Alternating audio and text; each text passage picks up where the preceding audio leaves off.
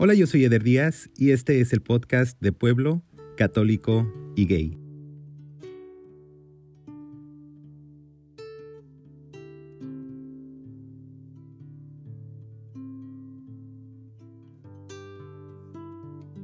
Hola, soy Atsiri, soy de Guadalajara, soy cristiana y soy lesbiana.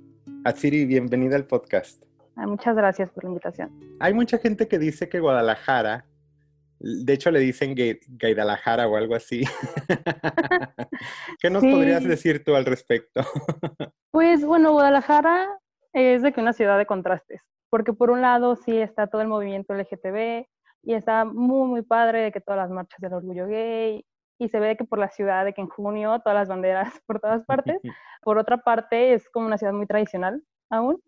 Así que claro que importa mucho de que, hay que va a decir la familia y como de que hay muchos chismes. Siempre es como que todo, pues de que las buenas costumbres y la familia y las tradiciones. Así que sí, es de que ambas cosas. Sí, siempre he percibido que tiene corazón de pueblo. Sí, totalmente. Guadalajara es un rancho. Platícanos de ti, Atsiri. ¿Quién es Atsiri? Yo, bueno, tengo 21 años. Pues siempre he sido como una persona muy espiritual, por este lado. Así que, pues bueno, yo crecí, sé que estando en una iglesia cristiana y pues eso significa de que tu vida totalmente es estar en la iglesia, ¿no?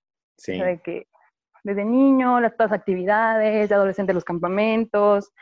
Con mi familia yo siempre he sido muy cercana, con mis hermanos, mis papás, soy la hija del medio. así que sí, siempre he sido muy cercana a todos.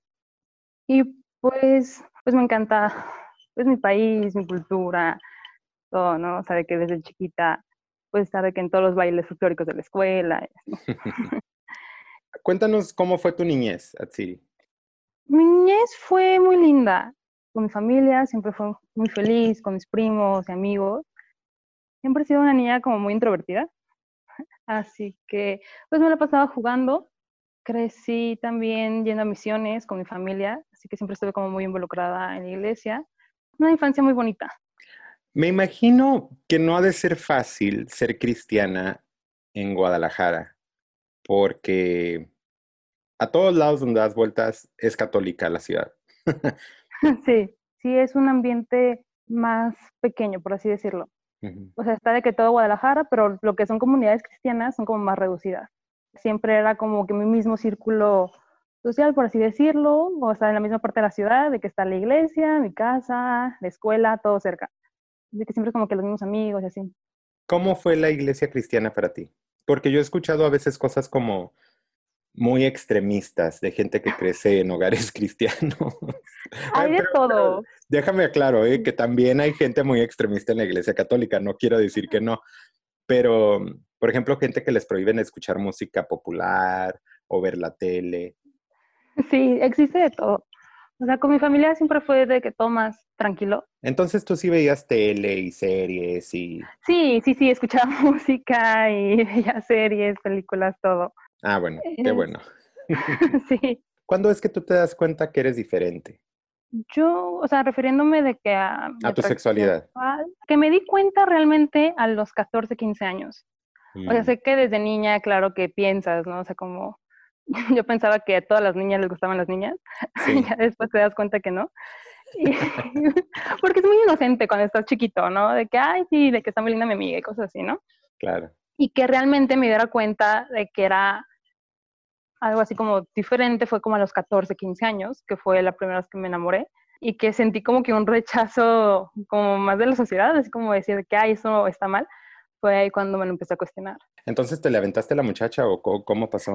no, fue como más que me gustaba mucho mi amiga y la gente lo notaba y me lo empezaban a cuestionar. Porque como tal, sí he escuchado mucha gente que dice de que, ah, cuando saliste del closet o cuando dijiste que eras gay, ¿no? O sea, conmigo nunca sucedió eso. O sea, yo fue de que mientras yo me daba cuenta que me gustaba una niña, la gente ya me lo estaba cuestionando. ¿por qué te portas así? O mis papás, ¿no? De ¿Por qué quieres salir tanto con tu amiga? ¿Qué te pasa? Y cosas. Así que mientras yo no sabía qué estaba pasando, la gente ya me lo estaba preguntando. ¿Y cuál fue tu recurso en ese momento para entender qué te estaba pasando o cómo, o cómo lo procesaste? En ese momento dije, me di cuenta que me gustaba una niña en específico y dije, no, pues igual nada más me gusta una niña. porque yo realmente nunca fui noviera, nunca fui de ay, tener novios en secundaria ni nada. Así que pues me lo cuestioné y fue que me di dando cuenta y yo solo quería saber cómo me podía definir. Entonces, claro que buscas de que en internet, de que hay un quiz de soy gay, o ya de videos de YouTube de gente que sale de closet. Y pues yo recuerdo de que mi primer beso con una niña fue que dije, ay, sí, soy lesbiana, ¿no? Definitivamente. Sí, definitivamente. ahí se me quitaron las dudas y dije, no, pues la verdad es que sí, pero no sé por qué, pero como que la gente empieza como que a sospechar o a hacer chismes y todo. Entonces ya de que me lo empezaban a preguntar muchísimo.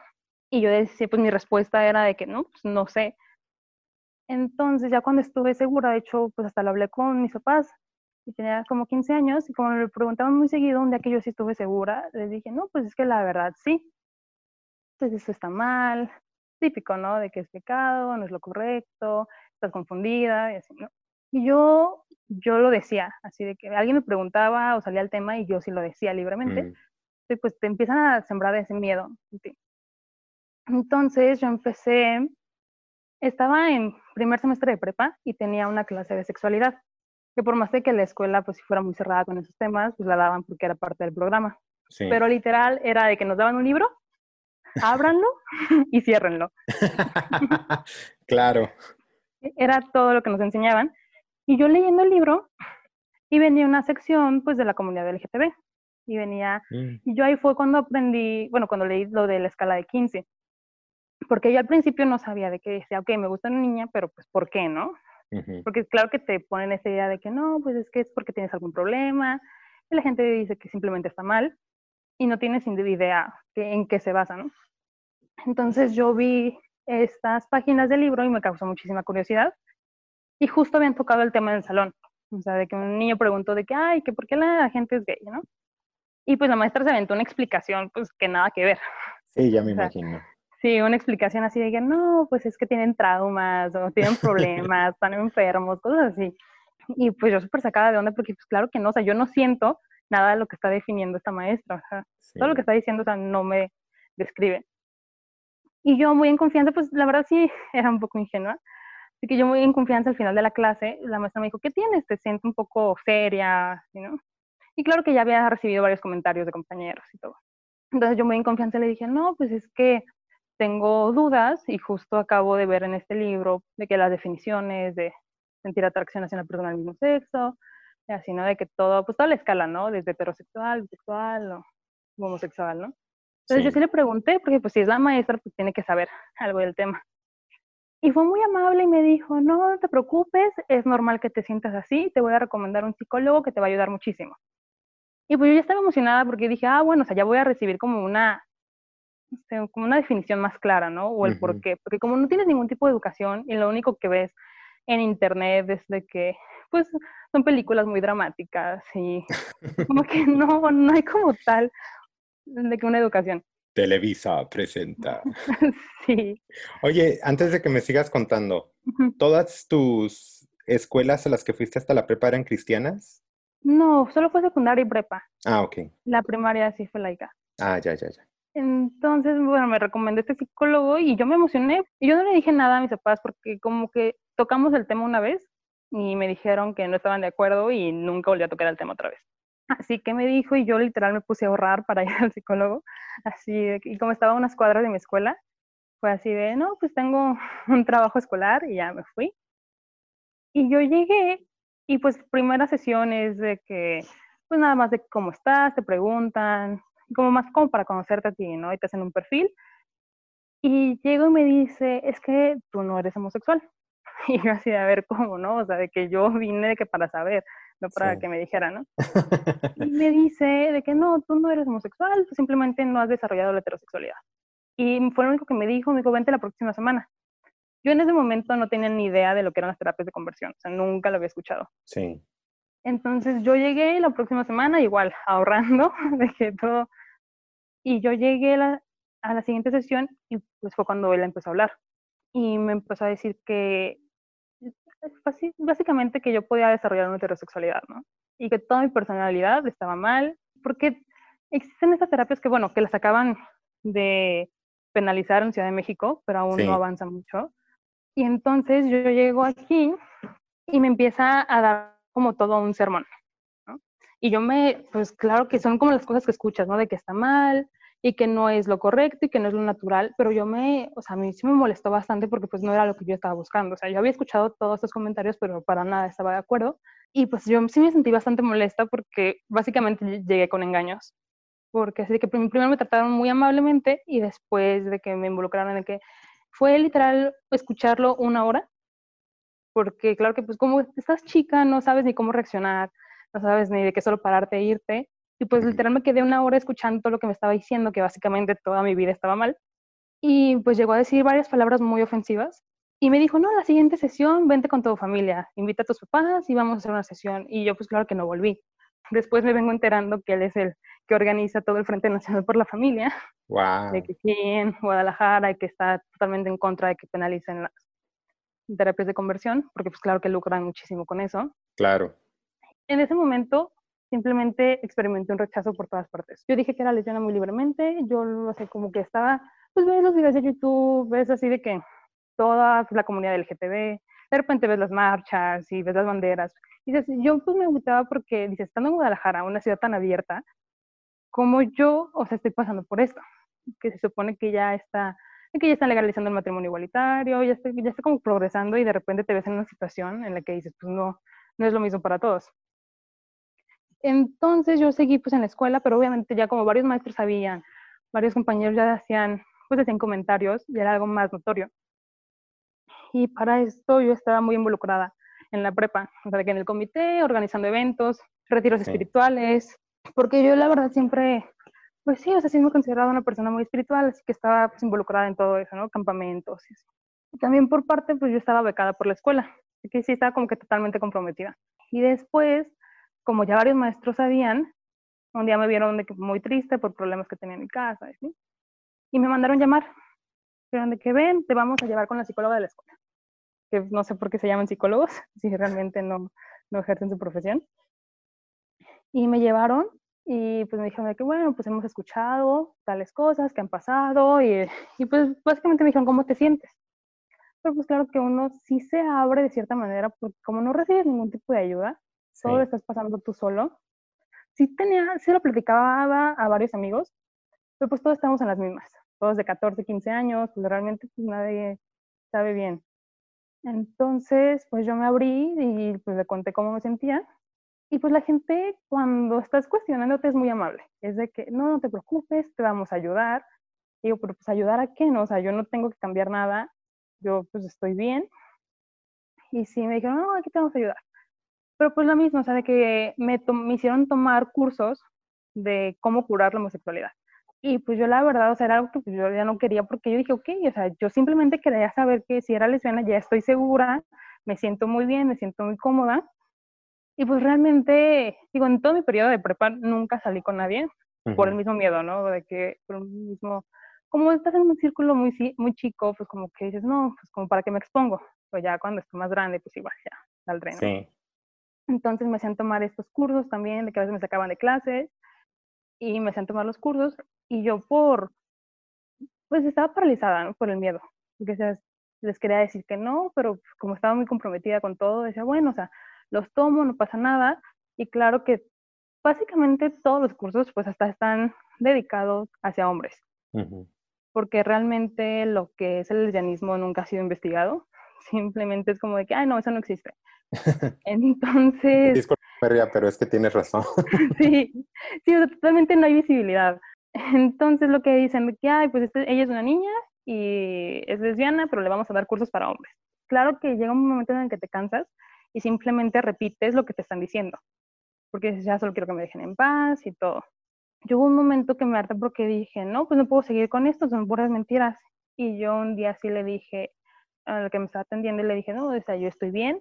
Le dije, ok, hay gente que se lo toma de buena manera, hay gente que no, o sea, no se lo toma bien, pero pues realmente eso no me afecta a mí, o sea, no me corresponde a mí lidiar con ese tipo de comentarios. Le dije, yo estoy muy cómoda y casi casi dándole las gracias. Y ahí fue cuando la conversación se tornó un poco más agresiva, me empezó a regañar y a decir que eso estaba mal.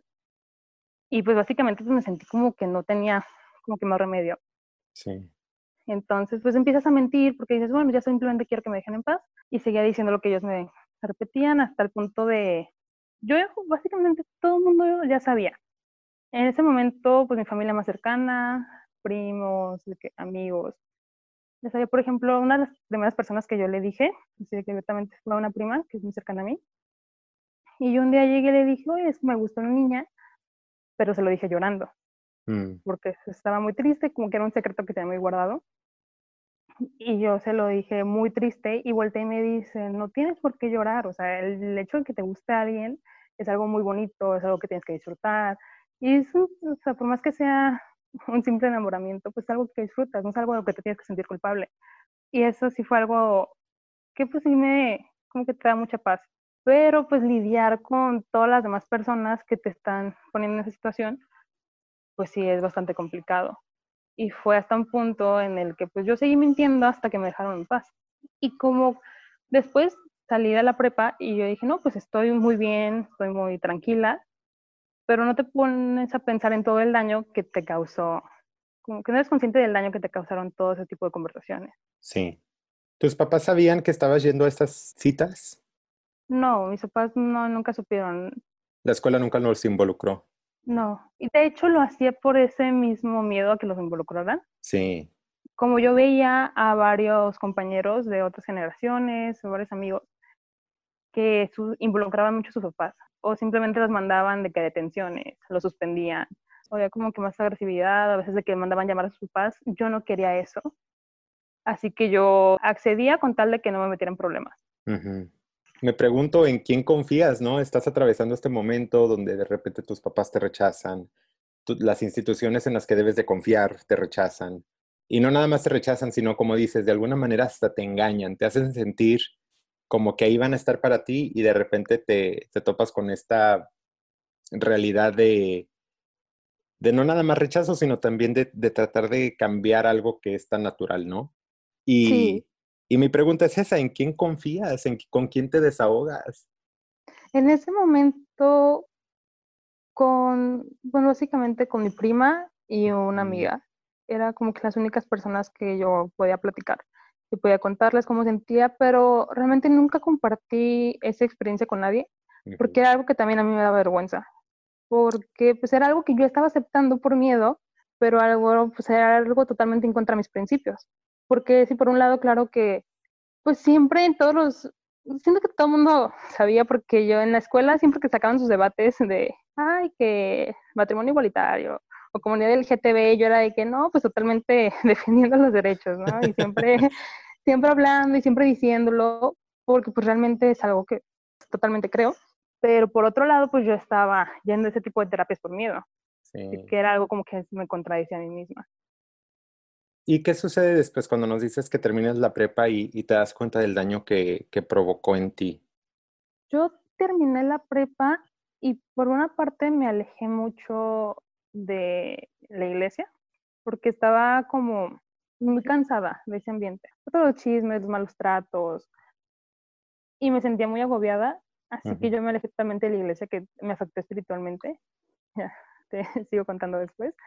Y pues entrando a la universidad, yo también pues empecé a salir con niñas, porque dije, ah, pues es lo que quiero, ya como que haces tu vida más independiente, y aunque sigas viviendo en el mismo lugar, en la misma ciudad, te mueves más, tienes más libertades, tus horarios, tus tiempos, ¿no? Entonces yo empecé a salir, y claro que pues las primeras experiencias de salir con niñas sí es como, no sabes ni qué hacer, y yo me acuerdo la primera vez que le tomé la mano a una mujer en la calle, o sea, yo estaba muerta de miedo, ya después te acostumbras y te acostumbras a que la gente te voltee a ver y dices, y ya dices, te lo haces con gusto, ¿no? De que, ay, pues mírenme, ¿no? Tienen envidia.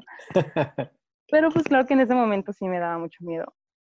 Después llegué a una iglesia, muy linda la verdad. O sea, yo llegué porque pues sentía que me hacía falta ese lado espiritual en mi vida.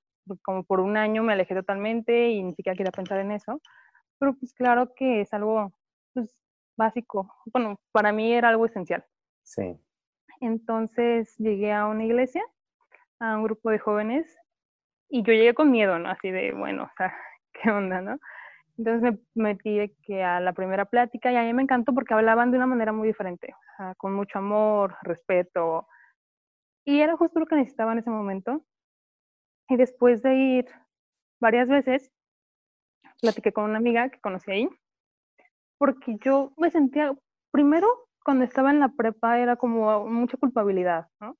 De estar súper involucrada en todo este tipo de eventos y al mismo tiempo ser lesbiana era como me estoy contradiciendo, ¿no?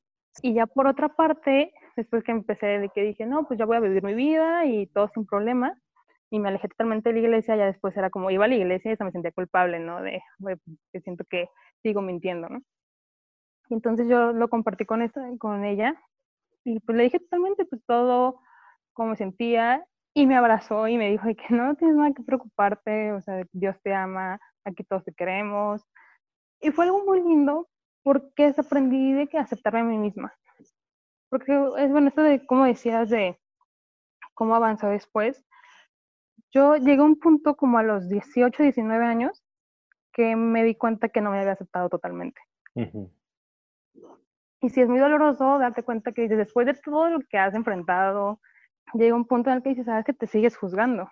Sí. Como que toda esta homofobia de que se vuelve interna, es algo con lo que has combatido de que mucho tiempo, estando en contra de las demás personas, y te das cuenta que es algo que está dentro de ti, que te sigues juzgando, que sigues de que actuando de pues, maneras autodestructivas, por así decirlo.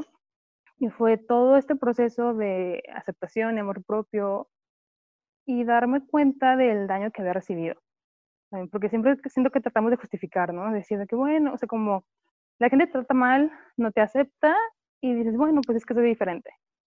Este, o creces pensando que es lo que te merece. Sí. Y realmente es algo totalmente falso, porque pues todos merecemos el mismo respeto, el mismo amor y todo, como para que crezcamos pensando que no es así. Te voy a interrumpir porque tienes toda la razón. No nada más lo justificamos, lo anticipamos muchas veces desde que estamos creciendo ya lo estamos, estamos creando escenarios en nuestra cabeza de cómo nos van a rechazar. Y, y como que cuando sucede dices, ah, o sea, sí, así debería de suceder, ¿no? Y cuando no sucede, como en mi caso, dices, ¿qué pasó? Así no iba. sí, eso es lo que me dijeron. Tienes toda la razón, sí. Sí, así que fue darme cuenta de ese aspecto de mí. Y claro que de ahí todo empezó a cambiar. Y siento que sí es todo un proceso porque no es tan fácil como unas personas piensan de que, ay, sales del closet y ya, todo es felicidad, ¿no? O sea, yo salí, volví, volví a salir. Y en ese tiempo, pues, creo que fue nada más cuando tuve una relación como seria, duré un año, y fue algo muy bonito. También fue como que algo que me permití también de que amar y sentir amor. Y pues siento que eso es importante porque creces pensando que no lo mereces que vas a terminar solo, que nunca vas a tener una pareja estable, que no puedes estar en una familia, que no puedes estar con tus amigos, que no puedes estar aquí en la iglesia. Y pues realmente darte cuenta que tú tienes una vida exactamente igual que todos los demás y que pues no, no es cierto nada de lo que dice la gente. Tienes mucha razón. De hecho, también te quiero hacer highlight en algo que dijiste hace rato que también es muy cierto que yo no lo había procesado con esas palabras, pero estamos tan impuestos a, tener ansiedad y a tener depresión y a tener estrés que después como que lo normalizamos, pero no es normal. No, no es normal. No es normal. Y de la misma manera creo que tenemos muy pocos referentes de parejas exitosas, por ejemplo, o de familias exitosas. Pero fíjate, también hay algo que yo estoy notando, por ejemplo, ¿no? En mi cabeza y como yo crecí, por eso los títulos del podcast de Pueblo Católico y Gay, pues existe una estructura de la familia, ¿no? Sí. A la cual yo quisiera, con la cual yo me ilusiono. Y digo, así quisiera tener una vida, etc, etc. Pero después también, ahora que he tenido más pláticas, que he conocido a más personas, se me plantó la semilla de por qué quiero eso. ¿No? Y, la heteronormalidad. Sí. Y cómo eso a lo mejor está limitando lo que yo pudiera tener o quisiera tener. Y ahora se vuelve en un debate como interno de decir, ¿por qué quiero eso? ¿Está bien que lo quiera? ¿Está mal que lo quiera? ¿Sí me explico? Y, y te lo digo por eso, porque cuando hablamos de los pocos referentes que existen, a veces en la comunidad de, de lo que puedes considerar yo en mi caso, una pareja exitosa o una familia Pues hay gente, hay gente a quien se lo comparto y le digo, es que yo no veo a nadie que viva así. Y dicen, pero ¿por qué quieres ver a alguien que viva así si eso es heteronormal? Y yo así de... A veces hasta también me da como pena compartir mis ilusiones entre mis amigos de la comunidad queer porque a veces hasta se ataca, ¿no? Sí. Y luego ya digo, entonces, ¿qué quiero? Sí, siento que por mi parte, el hecho de darme cuenta de que era lesbiana, aunque realmente no me identifico de que 100% exclusiva. Sí. Pero pues sí, es como normalmente...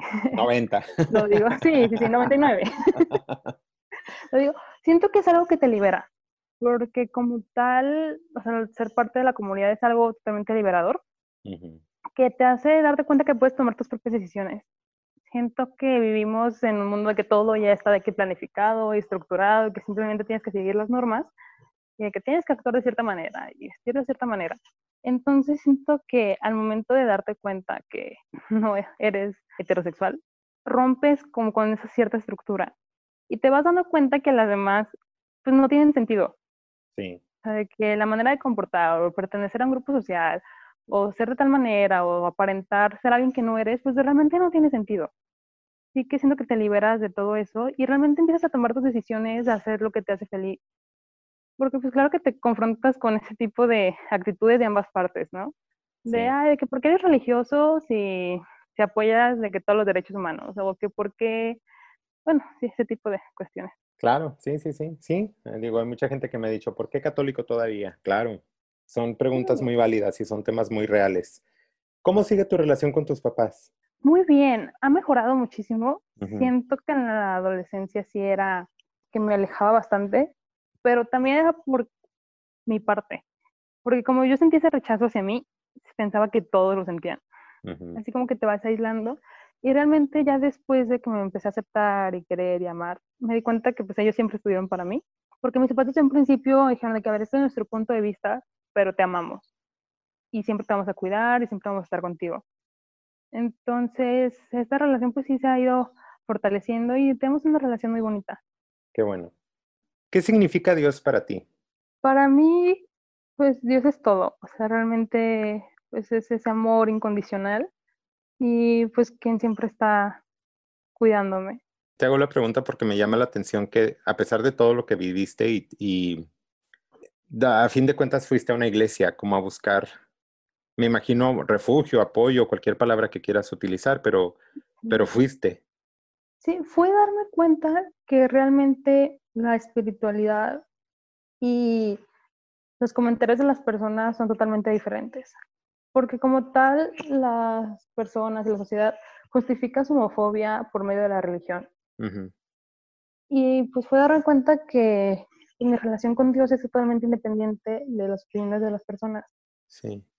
La otra pregunta que te quería hacer era, si tú pudieras cambiar algo de cómo saliste o cómo fue tu experiencia entre comillas, saliendo del closet, ¿qué cambiarías? Creo que no cambiaría nada, porque pues pasar por todas esas situaciones pues te hace la persona que eres hoy. Y siento que eso crea mucha empatía en mí, porque he conocido a muchas personas que son homosexuales, por así decirlo, y no lo aceptan. Y pueden mm. estar, pueden ser adultos, ser padres, abuelos, incluso, que simplemente nunca pudieron aceptarlo y que siempre vivieron una vida, pues como para complacer a los demás. Porque yo llegué a recibir muchos comentarios de, tú puedes cambiar, yo cambié. Y oraban por mí y decían, si yo cambié, tú también puedes. Y a mí me causaba lástima ver a tantas personas que realmente, yo sé que por las circunstancias, por el tiempo en el que vivían, simplemente no podían ser ellos mismos pero ver que después de tantos años le sigue causando tanto dolor. Así que creo que sí forma cierta empatía en también tener como compasión por esas personas. Porque también algo que fue difícil fue pues aceptar a las personas que son pues que dicen comentarios que hieren. Así de que muchas personas cercanas que sí llegaron a ser ofensivas. Y fue darme cuenta que así como conmigo a mí me molestaba el hecho de escuchar comentarios homofóbicos, porque había cierto sentimiento dentro de mí. Veía que las personas que realmente son homofóbicas es porque se odian a sí mismos y tienen, sienten ese rechazo hacia ellos mismos. Sí. Creo que es algo muy doloroso vivir así. Atsiri, si tú pudieras nacer otra vez y no ser gay, ¿lo harías? No ser gay. No, ser lesbiana. ¿Lo harías? No, es lo más bonito. De verdad, siento que no había hablado de este tema desde hace mucho tiempo. Porque yo realmente ya había vivido como que viví todo eso y lo dejas en un cajón, ¿no? Y lo rumbas. Sí. Y de verdad cuando escuché tu podcast me encantó, porque fue como que unir todas esas partes de mi vida. Y de hecho fue el que me ayudó muchísimo también en mi proceso de aceptación de con mi espiritualidad y mi orientación sexual. Porque yo de verdad sentía muchísima culpa y decía que no, es que no puedo seguir siendo una iglesia si soy así lesbiana, ¿no?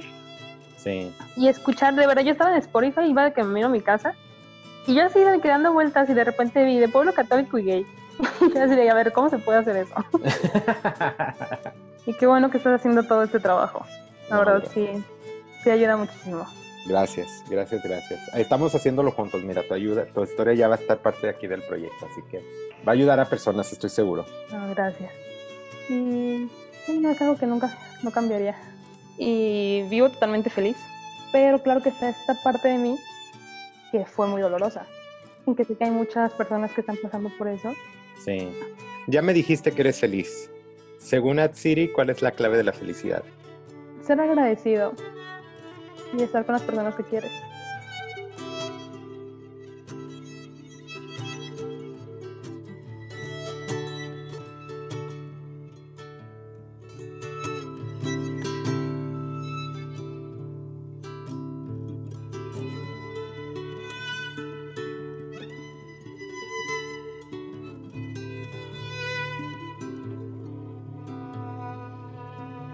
Yo soy Eder Díaz y yo soy de pueblo, católico y gay. Yo soy Atsiri, soy de, Guadalajara, cristiana y lesbiana. Muchas gracias. Muchas gracias.